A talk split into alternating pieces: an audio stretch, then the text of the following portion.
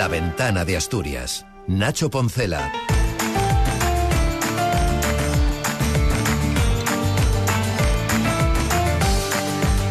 Buenas tardes. La solución al conflicto de la ITV está en manos de los trabajadores. Esta noche la plantilla ha sido convocada a una asamblea para valorar las mejoras planteadas desde el Principado. De momento, Comisiones Obreras, que es la organización mayoritaria Enit Basa, una empresa 100% pública, considera que son insuficientes. El presidente del comité de huelga es Marcos Llorente. Yo puedo decirlo claramente que, el acuerdo no me vale, porque el Principado, ya, aparte de que llevamos muchos meses de huelga, no, nos ha escuchado, simplemente se ha sentado dos veces y prácticamente ha, ofrecido lo mismo.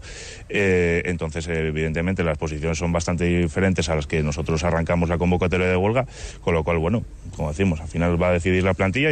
El gobierno de Asturias confía en que precisamente esa plantilla sea la que acabe en asamblea con las movilizaciones, aceptando un buen acuerdo, como lo define la consejera de Industria Nieves Roqueñi. Creemos que es una oferta generosa, que es una oferta que complementa y va en la línea de lo que, de lo que ellos nos, eh, nos demandaban y esperamos que, pues, que en la asamblea de hoy haya una afluencia eh, pues, eh, grande de los trabajadores. Un llamamiento similar al que realiza el presidente de la Unión de Consumidores de Asturias, Dacio Alonso. Mira hacia los perjudicados en esta movilización. Nosotros necesitamos que tenga un gesto de generosidad con, el, con los derechos de los usuarios, porque el daño ya no es reparable. No podemos permitir, además, que en este momento circulen muchos vehículos por Asturias sin la ITV pasada con el riesgo que ya hemos dicho reiteradamente que eso comporta. Pues es la voz destacada de este viernes 16 de febrero en una ventana en la que vamos a debatir en unos instantes, o más bien escuchar el análisis de Carmen Moreno y de Rubén Medina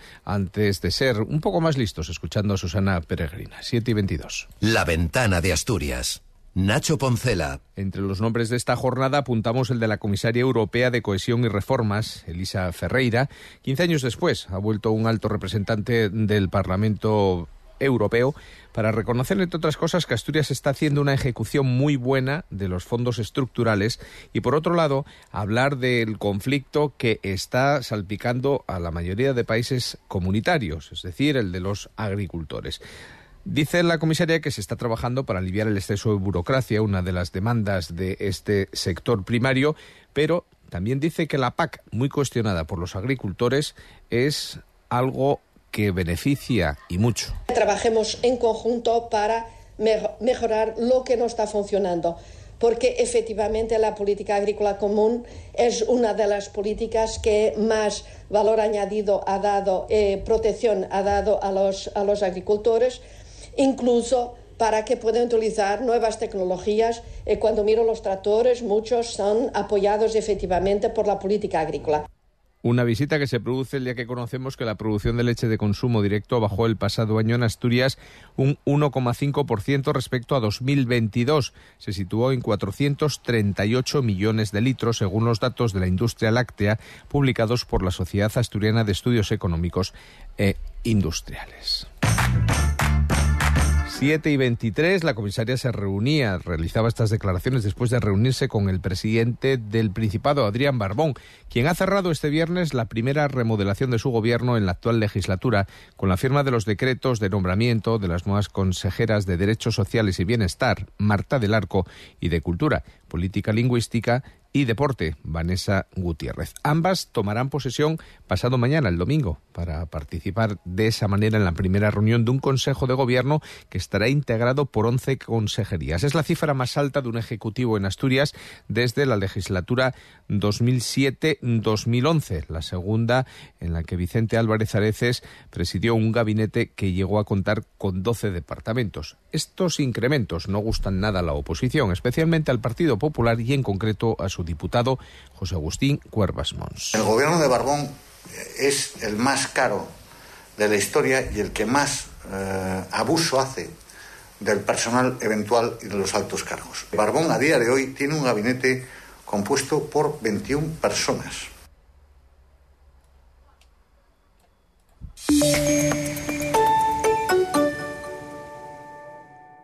Cadena Ser, Gijón. Gris llega a Gijón con una edición totalmente nueva y exclusiva para celebrar su 50 aniversario. No te pierdas el musical por excelencia del rock and roll y disfruta como nunca de sus inolvidables canciones y coreografías. Estreno 14 de marzo, cuatro únicos días. Entradas en Teatro de la Laboral y musicalgris.es. Con el patrocinio de Cofelia, venta e instalación de máquinas para hostelería, alimentación y lavandería en Avenida Constitución 164. Teleyentes, cafés, chocolates, especias y productos gourmet de todo el mundo. Celestino Junquera 2, esquina Plaza de San Miguel. Gabinete profesional de tatuaje terapéutico, tatuaje artístico reparador, micropigmentación y tatuaje capilar. Therapeutic Tattoo, calle Anselmo Cifuentes 6. Salón de peluquería Juan, por Dios, porque tu imagen, bienestar y salud es lo más importante para nosotros. Nos encuentras en Avenida de Portugal 27, no te lo pienses. Cadena Ser. El poder de la conversación. La ventana de Asturias. Nacho Poncela.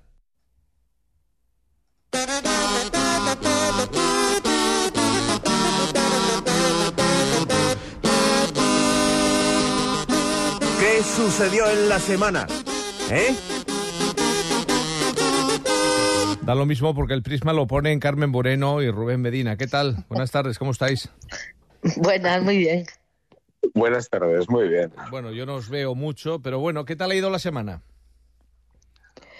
Ey, entre Ey. trenes y balones, entre trenes. y- No, yo antes de eh, verla, yo empecé la semana, bueno, tuve así como a mitad de semana alguna cosa que, que voy a aclarar, ¿vale? Eh, pero solo un segundo.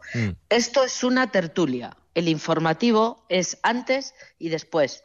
La diferencia entre un informativo y una tertulia es que en una tertulia los tertulianos, es decir, nosotros, decimos lo que opinamos. La información viene antes o después. Lo digo porque hay alguna gente despistada Queda que claro. cree que los tertulianos estamos obligados a dar información. No, estamos obligados a estar informados, nada más. Efectivamente, y así os lo pido y así os lo pago. Jaja. Pu- Puntualizo, puntualizo algo de lo que dice Carmen, estando totalmente de acuerdo con ella. Lo que no hacemos, eh, ni Carmen ni yo, es propaganda. Vale, estoy de acuerdo. Dicho gracias, queda, papá. semana de trenes, semana de visita del ministro que venía a Avilés, pero de paso, según dice el Partido Popular, parece últimamente un factor de Renfe o un comercial vendiendo los billetes de, de última generación. Bueno, eh, al fin y al cabo, lo que certifica esta visita nuevamente es que el AVE va a llegar ya, por fin, a partir del próximo sábado, el AVE de verdad, no el Pacharu. Eh, a partir del Bueno, mes que viene, bueno, ¿qué os pareció la visita? Oh, bueno, no, perdón, una precisión a lo que dice el Partido Popular, porque Keipo parece que está bastante creciduco. Eh, vamos a ver, después del patinazo de Núñez Feijó, eh, Keipo, yo que él me guardaba la ropa un poco y no diría muchas tonterías. Vale. Sobre todo, sobre todo teniendo en cuenta que en el Partido Popular últimamente buscan los líderes nacionales en la periferia, que nunca se sabe, que nunca se sabe Ya. después del domingo lo que le puede pasar a la periferia gallega. Sí, y sobre todo que a lo mejor por un sorteo de estos de la primitiva puede tocarte ir para Madrid. Sí, hacer... Bueno, en el Partido Popular no hacen sorteos, utilizan los dedinos. Acordaros, Bueno. siempre fue a base de dedín. Querido Rubén, te pido técnica, es una cuestión técnica, separa un poco el micro de tu potente voz. Que se- Ay, perdón, perdón, nada, perdón, no perdón. pasa absolutamente nada. Que decía yo, que vino el ministro, que el AVE va a el llegar, habló y también, y los empresarios quieren un tren no sé a qué hora. Porque claro, el ministro les dijo, por la noche hay que barrer las vías, el primero sale de Valladolid a las 6 y 23 y el segundo de España, porque esto parece un ranking además absurdo, a las 6 y 26 de Sanz Crespo. Yo es que yo a mí me parece que estamos estamos equivocando, no sé, que estamos eh, pidiendo trenes por encima de nuestras posibilidades. Quiero decir que el retraso en la llegada del AVE a Asturias puede justificar muchas cosas, muchas quejas y el problema es que una vez que llegó el capítulo de pobrecitos de nosotros los asturianos que estamos aislados por el tren, pues bueno, hubo que cerrarlo. Y hubo gente, yo creo que hay gente, y en algún representante empresarial, que no es el empresariado, es representante empresarial, mm, bueno, ni siquiera representante, pero bueno, dice que lo es. Eh, eh, hubo gente que se creyó que mm, ese capítulo de la queja tenía que continuar. No es algo que se produzca de una manera automática, todos se solucionen todos los problemas de una manera automática. Pero ya pedir que el AVE salga de Sanz Crespo antes de las 6 de la mañana, Hombre, pues la verdad, eh, para llegar a Madrid a una reunión a las nueve hay que dormir en Madrid. Y a las nueve y media hay que dormir en Madrid, pero no por el AVE, por los atascos de Madrid, que nunca llegas a tiempo, que es la peor hora para andar en coche. No una puntualización, hoy estoy de puntualizaciones, y por la salud de uno, ¿eh? por la salud de uno que tiene que descansar. Mira, bueno, yo pero durmiendo en el tren, tampoco. Bueno, sí, sí, bueno, mucho mejor que en casa o que en un hotel. No, no, Porque mejor en eso, un hotel. para- para eso son empresarios. Bueno, yo voy a decir una cosa.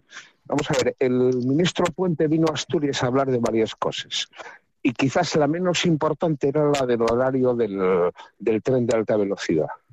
Hmm. ¿Y por qué digo esto? Porque no he oído a ningún empresario ni a ninguna asociación empresarial eh, valorar, ya no digo apoyar o denigrar, no, apoyar eh, y valorar el asunto de las cercanías, que para Asturias es tan importante, por no decir más importante, que la alta velocidad. ¿Y por qué digo esto? Porque llevamos muchísimos años insistiendo en que tenemos una red hecha, que no hace falta hacerla. No es como en el caso del tren Ruta de la Plata, que se levantaron las vías y que ahora están reclamando todos los colectivos eh, ferroviarios, eh, sociales, sindicales, la, la puesta en marcha de nuevo de ese tren. No, aquí la tenemos ya. Lo que tenemos que hacer es, como reconoció Oscar Puente, invertir mejor y más.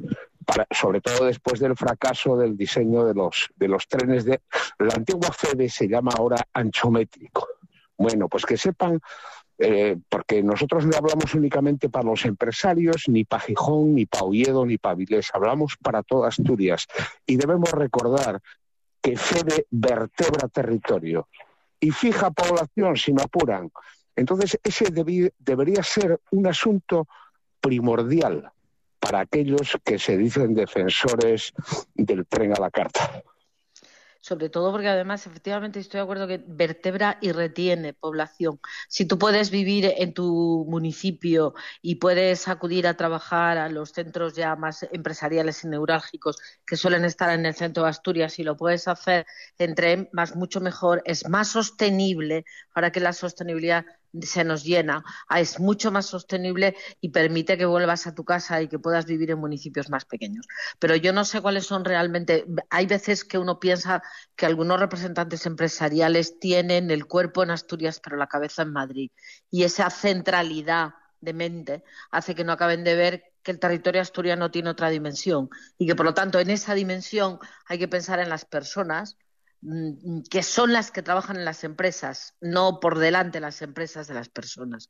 No sé, a lo mejor es un planteamiento un poco raro, pero es el mío. Entonces, como opino yo, pues ahí va, ahí quedó. Y no hacemos y no hacemos propaganda. Y el, y otro otro asunto que del que habló el ministro fue precisamente de un recao que nos dejó Francisco Álvarez Cascos Sí, hombre, eh, claro, del peaje del varias Duerma. varias horas eh, efectivamente eh, varias horas recao de antes 20 desprender- años. de 25, 25, de 25, de 25 años nos dejó el recao. Y entonces ahora hay que tratar de solucionarlo. Y de eso tampoco oí hablar, porque precisamente aquellas personas que utilizan el transporte, que no son únicamente vehículos eh, privados, estamos hablando también de transporte de mercancías, pues, pues, pues, oye, también tienen su corazoncito y sus ganas de estar en casa con la familia y de organizar su vida en, en general. Bueno, chicos, que nos quedan como dos, tres minutos. Avanzamos en un tema más, que es el Mundial. No sé quién nos dijo que podíamos tenerlo, pero ahora hay una decepción generada por no sé qué euforia. El caso es que no parece que Gijón, en este caso porque era la posibilidad que tenía Asturias, vaya a ser sede. No sé qué opináis. Yo eh, eh, parto de decir una cosa y es, no entiendo nada de fútbol, no me interesa nada el fútbol como deporte, ¿vale? Sea, soy de las que sigue pensando que no entiendo por qué corren tanto, eh, tanta gente en un campo. O sea, partiendo de ahí.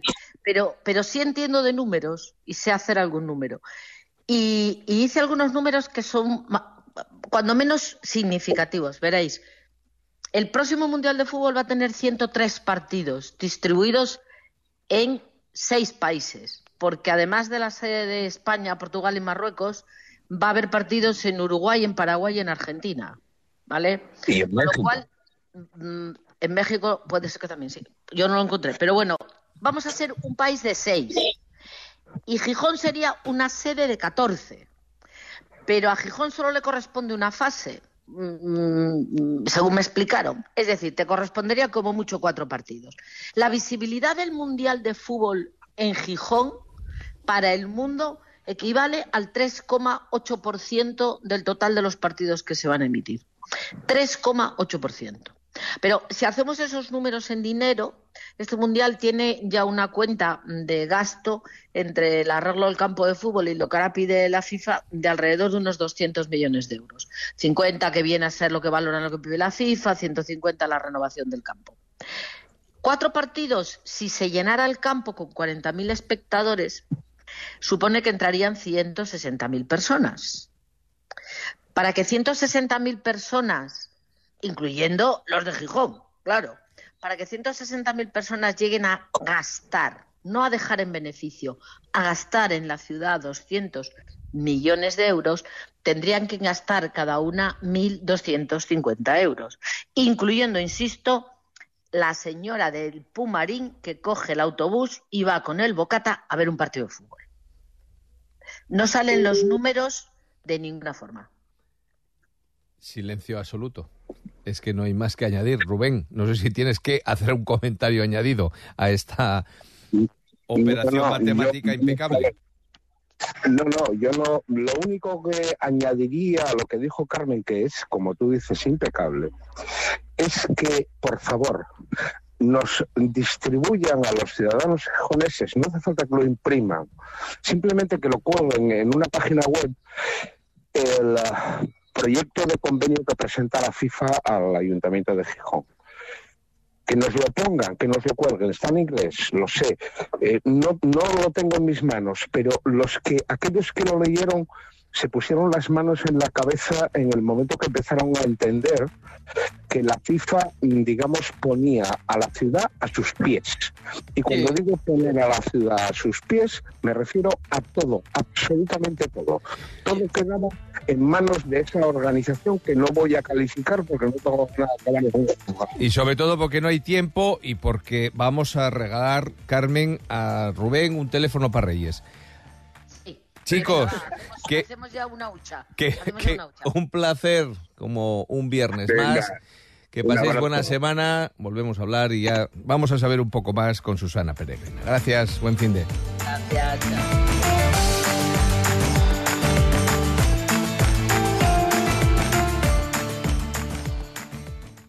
El pasado domingo 11 de febrero se celebró el Día Internacional de la Mujer y la Niña en la Ciencia. La primera vez que escuché este nombre me sorprendió. Se habla mucho de igualdad, del porcentaje de mujeres en las carreras o profesiones STEM, de cuántas mujeres ocupan puestos de responsabilidad, pero me llamó la atención la referencia explícita a las niñas. Es cierto que sigue habiendo una brecha de género a muchos niveles y sobre todo en temas relacionados con las áreas de ciencia, tecnología, ingeniería y matemáticas. Pero es que esta brecha existe también en la formación, tanto a nivel universitario como de formación profesional.